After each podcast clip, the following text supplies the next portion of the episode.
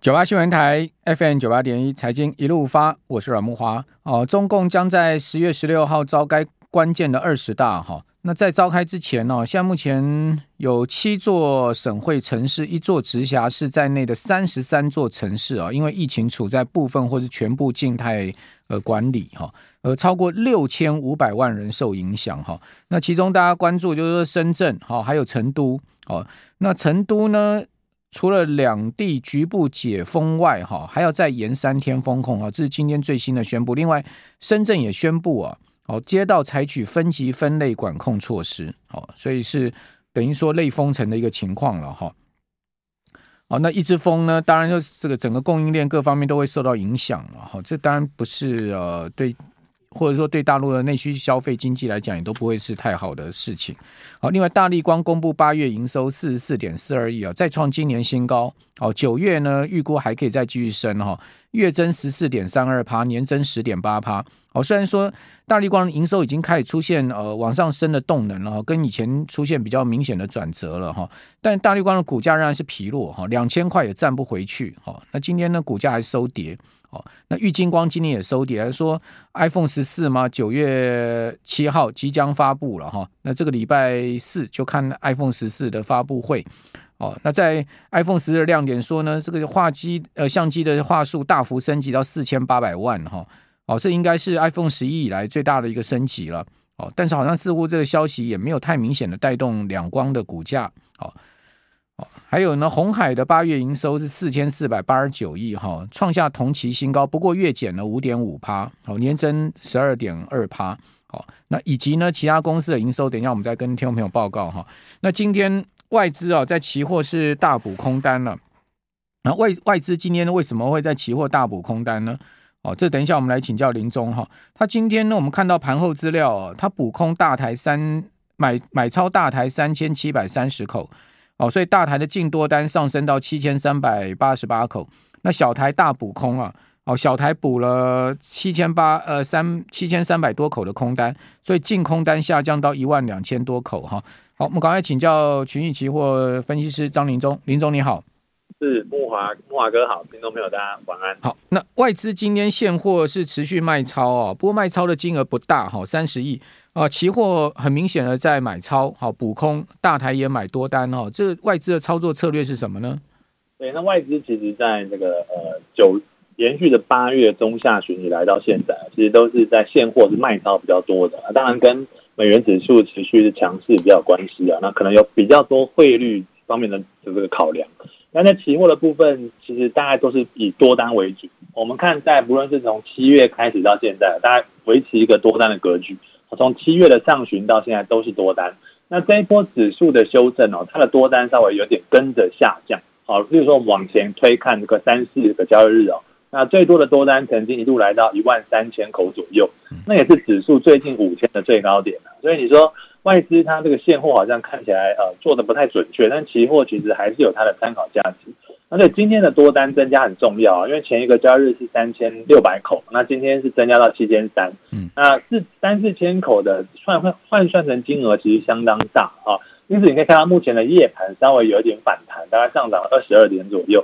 那美股它是休市的，就今天晚上它是呃正常盘是休市，只有电子盘会开。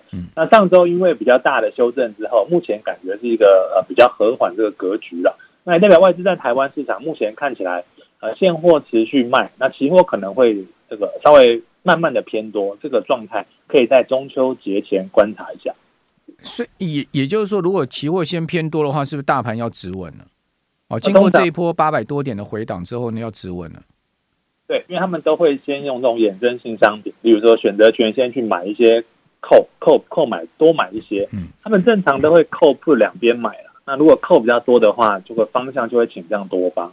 那再就是期货也会布局，那最后才是现货跟上，这样。嗯，好，那美股非常疲弱哈，这个在上周五啊哈，纳斯克指数是继续跌啊，上周五呢是跌了一点一三趴，哦，是出现连六个交易日下跌，这连六跌啊很罕见，因为是二零一九年八月以来哈，纳指出现了首次连六跌，哦，也就是说，即使在二零二零年三月、四月那时候啊，疫情冲击这么严重的时候。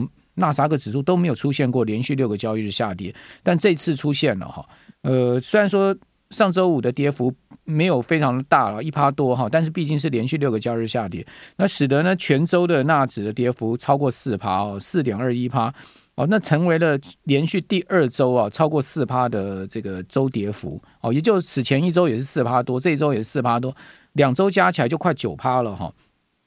好，另外标普在上周五也跌了一趴，好，道琼也是一趴，好，罗素两千呢跌了零点八趴，好，那个。另外，在费半指呢，好也是下挫的哈。那全周的部分呢，好标普跌三趴多哈，道指呢也跌了三趴，哦罗素两千跌了四点八趴，哦费半全周居然重挫了七趴，哦那辉达在上周啊一周跌掉十六趴，哎这股价跌掉十六趴，辉达跌翻掉了哈。呃苹果、微软上周全周都跌四趴，哦谷歌、亚马逊跌两趴多，特斯拉跌六趴。好，Meta 跌最少啊，零点九。好，那涨的是奈飞啊，涨一点三八。奈飞的股价是这一波里面相对比较强势的哈。好，那我就要请问，呃，林总，那美股啊，纳斯达克指数怎么会那么疲弱，出现连六跌？这个很很少见呢。是，其实那个美股啊，目前的筹码感觉是比较凌乱的。那我看了一下那个公司的研研报的资料，那过去这个每个月啊，呃，散户平均买这个股票大概是两百五十八亿美金左右。那我们看美股这次从七月中到现在，大概已经买了将近四百亿，也就是这个呃盘势啊走到这边弱势震荡之后啊，那美国的散户是奋勇向前冲啊，就像台湾的投信一样，连买一直去买的股票啊，连连五十二买，投信到今天连五十二买。对对对，当然这个还是跟呃散户在买很多零零五零或零零五六其实有一点关联啊。那我们来看美股这次的修正，从这个八月的呃。八月中旬开始，那一样，散户其实大概只减码了一百亿美金左右啊，所以其实还有三百亿套在里面。所以你会看到，在上个礼拜五啊，其实这个多方有点可惜，它在这个晚上十二点以前其实是大涨，涨了相当多。涨一那为什么会？对，为什么会涨呢？是因为美国非农的数据哦没有那么好。对。那大家都觉得这个升息的速度可能会降下来。嗯。啊，但是因为大家都很很没有信心嘛，那个天然气的一个利空消息就是。俄罗斯说：“哎，我可能机器故障，我可能暂时不输天然气，而且马上就杀下来，就代表多方的信心也不太强势。所以我觉得目前是筹码很凌乱。那你说要大涨，真的可能要再等等，难度相当高。是对，上周五的美股其实是一个倒 V 转，直接就像林总讲的那个俄罗斯说那个北溪一号的呃这个输气管线呢、啊，它那个涡轮机有问题啊。”哦，就直接给你直接从涨一趴杀到跌一趴，哎，这一来一回差两趴，哎，哦，所以这 这也显示了美股其实信心面真的很不足嘛，对不对？对对，很容易受消息面影响这个盘势。好，那那俄罗斯到底是什什么样的一个计谋呢？好，基本上他就是要看到冬天快来了嘛，就要用天然气钳制欧洲嘛。哦，这个其实是伤敌一千自损八百的政策嘛，因为讲实在，你把欧洲搞死了，你将来天然气。你自己也除草也要爆掉啊！你天然气也也，也卖不出去啊！你除俄罗斯据据说它的天然气除草也都快爆掉了，所以这个真的也是一个损人不利己。但讲实在的，我俄罗斯已经到这个地步了，我也只能跟你拼了嘛！啊，再加上 G7 要限制俄俄国出口的这个油品出口的价格，这也是一个很很那个的政策，对不对？所以俄国也只能拼了。那全世界大家都在那搞搞这样子，你你你打我一拳，我我踢你一脚。请问林总，这样搞下去，美中之间又什么半导体大战啦、哦，台海情势又紧绷啦，这样子搞下去，股市会涨吗？股市要大涨的几率真的不太高啊，除非有利多的这个消息。因为我们从这个川普那时候那个中美的关系剑拔弩张嘛，那本来大家生产这个产品全球化，全球化的好处就是你的成本会降得比较低嘛。那现在是要选边站，你要不就是中国阵营，要不就是美国阵营，你会让你的成本升得比较高一些。包括台积电，你可能被迫要去这个台积电，呃，要去美国设一些这个晶圆厂，但是可能并不是一个比呃很好的这个布局。那这没有办法，就让你的成本越来越高。所以感觉包括欧洲现在其实状况也很差，通膨很高，像这个英国的 CPI 都到了十趴以上，所以这个状况。今年如果这个俄乌战争没有结束的话，感觉会持续下去，就像这个打泥水仗一样，不知道什么时候能够结束。这个状况要真的要留意一下，那大涨可是很难。对，那呃，乌克兰也不是软脚虾哦，这个俄罗斯也打不到，不能把它给打扁，哦，就打不打不下去，就是说没有办法把整个乌克兰给给给占领，几乎也攻不下来。那昨天一个新闻说，克松哦又升起了这个乌克兰的国旗，所以他也反反攻回去克松了。好，那呃，因为昨天那个天然气，我们讲上周五那个天然气的讯息啊出来之后啊，这个之前呢、呃呃，欧股已经收盘了，所以欧股是没跌到。今天欧股马上给你补跌了，你看到现在目前德国跌多少？德国跌了二点六趴。哦，听众朋友，现在目前德国才刚开盘，跌了二点六趴。哦，英国跌了零点八趴，法国股市跌了一点七五趴，全欧六百指数跌一点二趴。好，欧洲股市在上周啊，它其实已经跌到了五六周来的低点了。欧洲股市也是很疲弱。哦，再加上这个礼拜欧洲央行可能要升息至少两码哈，而且呢上看可能三码。这个请教林林总，欧洲央行这个礼拜要开会嘛，对不对？对，ECB 它会开会，那预计还是会升的哈。那但是这个速度当然没有美国的呃这么快。不过欧洲升息会造成可能会新的欧债危机，因为有一些像那意大、希腊这些会受不了。OK，好。那欧洲现在是零利率嘛？如果再升三三码就是零点七五，升两码就零点五。那为什么会有欧债危机哦？这个听起来欧债危机这四个字哦，那好，让我们又想到二零一二一三年的时候的一个恐恐怖情况。哦，这等一下回来请教林宗哈，就说欧洲现在目前国债的状况到底是如何哈？我们等一下请教林宗。九八新闻台 FM 九八点一财经一路发，我是阮木华。好，虽然欧股大跌哈，但是呢，台指期现在目前是上涨二十五点哈，涨幅百分之零点一七。今今天台指期收盘涨十三点哦，明显比大盘强哈。那现在盘后又涨二十五点哈，显见呢，就是因为今天晚上美股休市哈，得到一个呃利空喘息了哈。哦，不过就算美股没有休市哈，因为毕竟纳指也连六跌了哈，连续第七天在下跌的可能性也不高了哈，多少会反弹一下哦。只不过反弹哦，它可能也很短暂，或者幅度也不大吧。哦，因为现在毕竟全世界的状况非常多啊，刚刚谈到了。好，欧洲现在目前大跌，主要原因就是反映上周末哈，这个俄国宣布北溪一号这个管线呢，哦不会如期复气啊，而且是无限期停送。哦，那俄国真的会不完全不供气，一直不供气吗？我个人觉得这个机机会不大了，这个可能性很低了，因为毕竟俄国呃他自己他不供气，然后他天然气不断产出，他也要有地方储放啊，这也是对他来讲很头痛的事情。而且我们刚才讲，那是杀敌一千，自损八百嘛。哦，那如果说呢，欧洲真的长期要甩脱俄罗斯的天然气供应的话，真正摆脱的话，好，那对于俄罗斯来讲，也不见得一定是个好事。好，好，所以我想，俄国也会综合考量吧。哦，但是他 G7 要对他油价设上限，那当当他当然也是要反制一下，也是也也是要你一拳我一拳嘛。好，是全线现在目前都是这样子。我打你一一拳，你踢我一脚，哈，这个世界没太平日啊哈，这个很可怕。就是说，对于金融市场来讲，经济来讲，刚林总也谈到了，大家都要搞自己的半导体供应链。那你说难听点，你价格怎么下来嘛？你通膨怎么下来？就是说，整个呃这些问题持续困扰这个全世界的金融市场哈。好，那另外我们来看到，就是说在呃这个礼拜的部分哦，可以讲说是央行周哦。哦，除了刚刚讲欧央，好，欧央是呃，欧央是应该是礼拜三，好，呃，对不起，欧央是礼拜四，哈，要举举行利率决议以外，还有加拿大央行，还有澳洲央行，哈，都要在这个礼拜开会。另外，美国联准会要公布褐皮书，哈，还有公布八月 ISM 的非制造业 PMI，好，AIP 原油库存，EIA 天然气的情况。那欧元区还要公布第二季的 GDP，日本也要公布第二季的 GDP，中国大陆要公布八月 CPI，还有财新服务业 PMI、贸易账、外汇存底。好，那另外呢，台湾会公布八月的外汇存底、CPI、进出口贸易统计。好，此外呢，今天第三十二届 OPEC Plus 的部长会议哈正在正在要举行。哦，这也会关系到是不是 OPEC Plus 要减产了？油价最近也是跌爆了哈。那我们赶快来继续来请教群益期货张英忠分析师。那林忠怎么看？你刚刚讲说这个欧欧债危机的几率到底有多大呢？再重演二零一二一三年的时候的状况吗？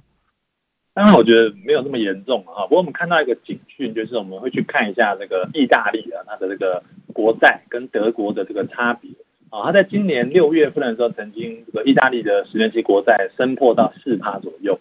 那那时候就是股市其实是比较差的时候了哈。那后来这个值呢，从六月份到八月份稍微有掉下来啊。不过在八月的这个上旬，它又开始回升。那到今天最新数字是三点八四二啊。那这个值只要升将近四趴，就是意大利的这个呃十年期国债的这个价格，它只要比率啊，它只要接近四趴的时候，其实它的偿债风险相对就比较高一些了。然后因为欧洲现在问题还不小嘛，我们刚才前面说的通膨很严重，然后包括它的这个愿也会有一些这个状况，所以是比美国地区可能要稍微再更紧张。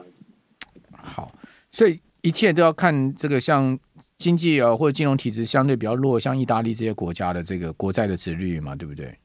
是没有错。如果他们国债殖率一直飙高的话，那就要小心了哦。那呃。意意大利现在应该已经是四趴以上了哈，所以呃，这个英国其实最近国债殖利率也是在上去哈。英国当然有他自己自己很头痛的问题了哈。好，那另外我们来看一下在呃这个礼拜一些重要经济数据的部分哈。呃，除了国际以外呢，还有就是本周五是中秋节连假，九月九号提醒大家注意，所以这礼拜就四个交易日哈，扣掉今天只剩下三个交易日。好，那今天。我看到有联发科的法说嘛，友达，还有还有呢，呃，天钰，好，另外呢，明天是联电创意，九月七号可成台达电，好，金鼎润泰全等等，好，那呃，请教林总，就是说在个股的部分哈，以及呢整个大呃台股大盘的趋势方向，呃，从期货界会怎么看呢？是，那我们当然还是会看几个这个大方向哈，比如说现在的盘比较差的话，其实投资朋友就会去看一下。诶，例如说三大法人在这个最近盘没有那么好的时候，到底还是在买些什么东西？你就去找他最近三天啊。啊但我现在手上没有数据了，可能要稍微呃搜寻一下。那当然他就是会去买一些这个防御型的这个股票啊。例如说我们现在看到像买最多看到这个面板啊，二四零九的友达，他最近三天买了四万张，这个你就可以注意一下。那友达它的长期趋势应该是往下走啊，但是它可能是一个做一个呃。营运可能有稍微有些好转之后，他就会去逢低来做一些布局，或者他也买了一些这个呃金融类的股票了，像永丰金啦、联邦银等等。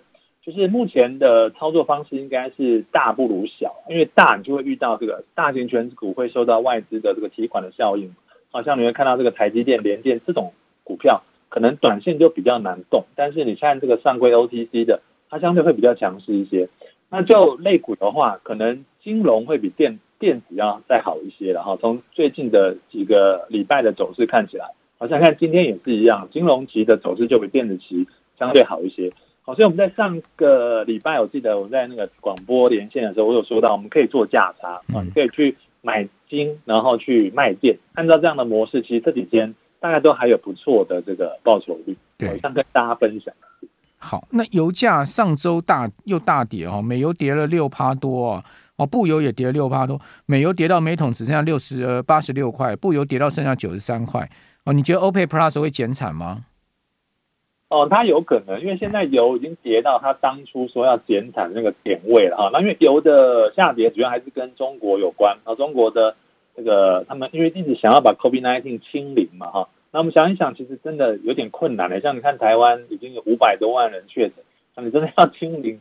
这个难度真的相当高了哈。那不管怎么样，你要冻结这个城市的运转，你可能这个油价的这个需求相对也会降下来。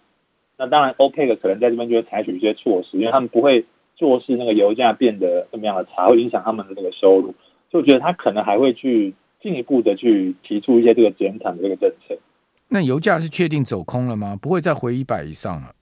你的看法？短线应该很难哈。那投资人其实可以先简单的看，比如说季线啊，季线如果呃还没有站回之前，就先做多是可以，但你的节奏要快一些。我们看到现在油的那个季线，例如说这个 WTI 啊，西德州轻原油，它的季线是在上方，像一个一个锅盖一样缓缓的盖住，而且是正在往下走。那如果价格能够突破它的话，我觉得短线会比较机会。那目前基线位置现在是在九十八点一五了哈，所以大概还有六六大六大点的这个距离，好，大家可以看一下。好，那台币会一路贬向三十一吗？刚才我们前面节目一开始有讲到说，整个亚币是贬翻掉了哈，欧元、英镑也是一样。呃，怎么看美元指数呢？美元指数来到一百一十，还会再继续往上升吗？对，那美元其实它又更复杂哈，因为它是六个货币对嘛。好，那我跟听众朋友分享。它的欧元占了五十七趴，那日元是十三 percent，那英镑是十一趴。所以我们看前三个，欧元我们都知道它的这个利率相对会比美元低不少，那国际热钱就会跑到利率高的地方。啊，所以欧元它又面临通膨也比美国高，所以它后续我们刚才前面说的欧债问题，所以它没有强势的理由。那英镑呢？英镑现在这个英国要换首相啊，强生要下来了，那换了一个这个女女的设首相，所以它的政治路线大家都不太清楚。虽然你英镑你看最近都相当弱，持续的破底。那日本大家不用说，它是维持零利率甚至负利率很长一段时间，所以美元持续会强哈。那台币的话，其实比起各国的亚洲货币啊，稍微抗跌一些啊，可能跟我们自己的这个经济的表现比较好有关。不过还是应该没办法克服大环境的状况，还是会朝向贬值的方向去走。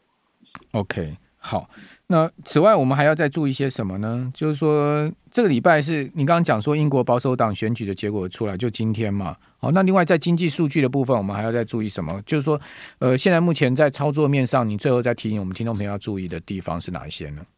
是，那这个礼拜大家礼拜四会有苹果的新机啊。对，嗯嗯。对，那过去呃，我们都知道它的销，其实 iPhone 的占比目前只有四十九趴，它是呈现像。谢谢您。